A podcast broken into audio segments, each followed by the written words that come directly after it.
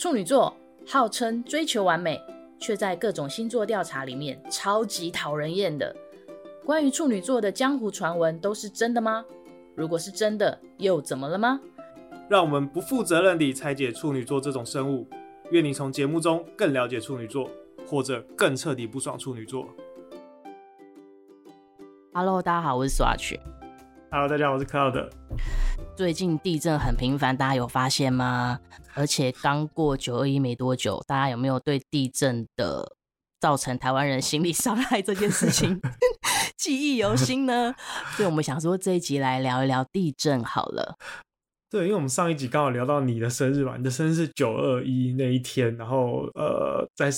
当年生日的时候就遇到了大地震，从此以后讲到你的生日，大家就有一种哦的那种感觉。没错，而且今年的九二一你知道吗？今年的九二一九点二十一分还有国家级警报哦，好像每年都会有吧，已经好多年了。是吗？嗯、我今年好像是第一次收到国家级警报，它它它是一个纪念的意义 的感觉，也不是纪念，是警惕自己，就是大家要记住有这么一件，就是每年的这个时候要记住这个遇到地震的时候该怎么办，这样子一个提醒啊。我真的觉得不知道为什么，为什么那么巧，就是就是今年也刚好在九月二十一的前后，然后台湾又发生了蛮蛮大的地震。嗯，对，的确是。那我觉得九二一的那个警报真的蛮有必要性的，因为我不确定大家怎么样，但是因为我呃，在那个这最近这几个地震的时候，其实大家也是表现的有一点淡定，就是也没有人想要逃跑啊，或是要做一些什么掩护的动作都没有，就是一个哦地震哦好大好大，这次好大，然后这样眼睁睁看着它这样震，然后就也没什么反应。对我。对不起，我承认我也是，因为呢，我记得有一有一个很大的地震，我那时候躺在床上，然后就很大，太大了。我本来想说它应该一下就过去了吧，后来就是弄了蛮久，那个有有个好几秒，我就开始警觉了，哎、嗯，我是不是要起来了？于是我起来了以后，我就换到我们家的沙发去继续躺着。为什么我完全没有想要往外跑的意思呢？因为我现在正在确诊，我在 确诊隔离中。我想说，我跑出去这样子好像呃哦，也不知道对不对，所以我就继续躺在沙发上，等着地震结束。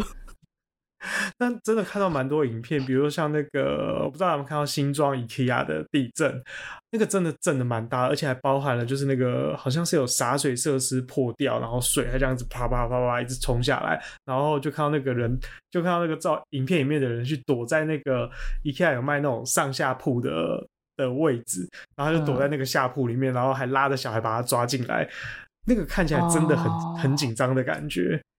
对，其实我后来也有看到网络上一些影片，好像南投的玉里，南投的玉里那边的花莲啊，啊，对不起，花莲的玉里，花莲的玉，我看那边的影影片好像也蛮严重的。可是其实这又让我回想到之前九二一那次，因为九二一那次我们隔天醒来以后，我我的印象是没有很实实实际的。感觉，可是你知道说台湾发生大事，然后看新闻影片什么什么，你看得到那个很惨烈，可是没有，就是我我眼睛看得到，可是我身体感觉不到，就我就觉得有点还是不知道那到底是怎么回事。然后有一次因缘际会，就想说好像要呃要送物资到到台中还是到南投。反正就是有一个送物资的，大家一起揪一揪送物资过去的一件事情，然后我就有参加。然后你到了现场以后，我完全可以感受到那个现场的气氛是什么，然后才真的觉得哇，这是一件真的很悲痛的事情。我当时有蛮强烈的感受。嗯，的确，我觉得在台北真的相对还好一点点，没有这么的夸张。我记得就只有说就停电，然后因为停电所以没有冷气，然后那时候觉得蛮热的。嗯，这种感觉，可是真的是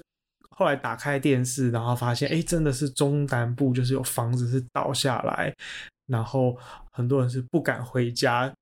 睡在家里面。嗯，这种感觉真的是在台北好像有点没办法想象有这么严重的感觉。对，当你不够近距离接触的时候，你是感受不到那个那个氛围的。嗯，对，的确是。这次地震的时候，我刚好人在爬山。嗯，然后呃，因为我们这次爬山就是行程抓的有一点点有一点错误，所以我们一路一路一直爬爬爬到非常非常晚。什么样叫非常晚？就是我们到达那个可以睡觉的营地的时候，已经是半夜两点的时候。嗯，可是爬山不是都是一早 四五点就要起来？我们已经一早，我们八点从登山口出发，但是呃，我们的时间没有抓好。我我们这次走这次走的行程叫做碧阳纵走，就是在呃在它它那个位置大概在花莲跟南投的交界处，有一两座山叫碧鹿山跟羊头山。然后碧阳纵走就是从碧鹿山那边开始走，然后先去登顶碧鹿山，然后中间会穿过一系列的。的连峰叫巨山，然后最后会再去羊头山，然后下来两天一夜的行程。原本要这样走，但是后来因为好像是那边的的公路有一点点塌方的问题，所以他有做道路管制。那那个管制就是一天只有呃三个时段可以车子可以过去。但总之就是我们会这样，因为这样说我们必须要修改行程，我们把它倒过来走，我们把它变成羊头山到碧鹿山。但这样倒过来走，就会遇到一个问题，就是原本从碧鹿山到羊头山，它的整体的路况是一个比较往下一点点的，等于是出发的地方比较地势比较高，然后呃会一路稍微往下，那会比较轻松一点点。但反过来的时候，变成是我们一路在往上，然后就会难度瞬间就下山难呐、啊。呃，上山的时候，我们是上一开始要先上山，我们等于一路要往上，这样子。但下山不就会比较陡？下山都都都会都会很陡，对。但是难就是难在那个那个上山，然后我们时间又抓得没有很好，然后路上刚好又有遇到一个同行的人身体状况不太好，所以又先让他下山。大概走了一公里之后，就先让他下山这样子。所以我们最后最后呃要到营地的时候，我们其实有非常非常长时间是摸黑的，就是带着头灯，然后在。完全没有任何灯的状，呃，就是带着头灯的状况下爬那个山，然后那个山呢又特别的难，它有一段叫做巨山连峰，然后它要做七上七下，就是呃先上先往往上走大概两百公尺，再往下两百公尺，再往上两百公尺，然后连续七次，然后那个上去不是走上去，是拿你要拉着那个绳子，然后几乎是垂直的方式爬上去，然后再拉着绳子垂直的往下，哎，等我一下。等我一下，嗯，这个行程在登山等级里面算是哪一种？就是轻量级，还是雨量级，还是是是难度？我觉得它有一点，它蛮有难度的。它算，我觉得算中。以我自己啊，就我自己比较这种大咖来说，我觉得已经算是我的最难的了。就是已经有点超越我，可以，oh. 因为呃，羊头山跟碧庐山都是百越，两两座都是百越这样子，嗯、所以那也不能说百越就难了，但我觉得它难度真的是偏高，至少是我自己爬过以来最我认为最难的一的一个。对，我已经我已经有爬过像是玉山啊、大小坝啊等等，就是这些比较代表性的山这样子。然后我觉得这个我真的爬起来真的好累好累哦，因为你已经爬过玉山了，可是你还是觉得这个很难。对，但其实玉山不是不算很难的山。其实玉山只是因为它是最高峰而已，所以它很有指标性，哦、但是它其实不算是非常难的山，对，大概一般人可能都走得上去这样子。嗯、然后反正总之我们就是走到非常非常晚，然后真的是摸黑拉着绳子下去，然后那真的是你完全你只能用灯去照你的脚看得到的地方，然后去找到那个位置踩下去，然后再一个一个慢慢慢慢的下去，所以大概你走一百公尺的路，你大概要花十五分钟。才到得了一百公，嗯、才能往前一百公尺。然后我们第一天整个行程有十一公里，最后真的走了非常非常的久。好，然后总之回到地震的时候，其实我们推算，因为我们所有人都不知道有地震哦，我们是到了有手机讯号的地方，才有人传赖给我们说，哎，有地震，你们还好吗？然后我们真的都没有人知道有地震。对，嗯，所以，我们我们也不知道到底是我们推算回来的地震的时候，我们应该的确是在路上，但是在路上可能因为我们每个都太累了，然后嘿又一直在动，所以真的没有感受到有地震呢。我们真的完全一点都没有感受到。我知道，或者是中间突然有十几秒晕眩的时候，还以为自己是肚子饿，对不对？或者是自己脚软了。对，大概是类似那个感觉。但是我在网络上看到影片，是有一个人他也在山上，他那山大概一百多公呃一千多公尺的山，因为我们爬那山大概是三三千三千左右，他在一千，然后就刚好是一个人在在山上，然后再再讲话这样，然后就就刚好遇到地震。那个影片里面，你看到那个地震是整全部的周围所有的树都在摇哦，是、嗯、是那种好像风很大，然后整个树都在摇，然后所有人就很紧张，赶快趴下来，然后人都会站不稳的。所以我就在想说，这么大地震，而且我们那个位置其实是在南投跟花莲的交界哦。交界处，所以已经离震央，我觉得已经算蛮近的了。可是我们真的没有人感受到有地震呢，完全没有。我们同行带十个人，没有一个人知道有地震，都是回到呃，就是到了手机有讯号的地方，才有人告诉我们说有地震，问我们还好吗？嗯嗯嗯，我们也觉得很神奇，不知道为什么。嗯，而且就是感觉你们在爬的时候，好像那段时间周遭的环境好像也算是安稳，就没有让你们感受到有任何异常。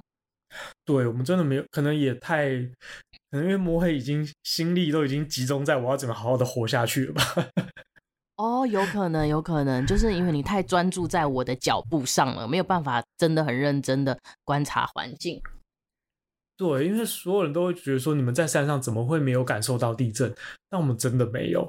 我们是到了第二天下山，然后在餐厅吃饭，因为后来。接下来几天都一直有余震嘛，所以是在礼拜天的下午的时候有一个余震，然后很大，然后大到就是在那个餐厅上面吊的灯啊都晃得非常非常的大，我们才真的感受到说，哦，原来这次的地震原来这么强烈。嗯，对，然后到后面下个到礼拜一的时候啊，陆续有一些余震才，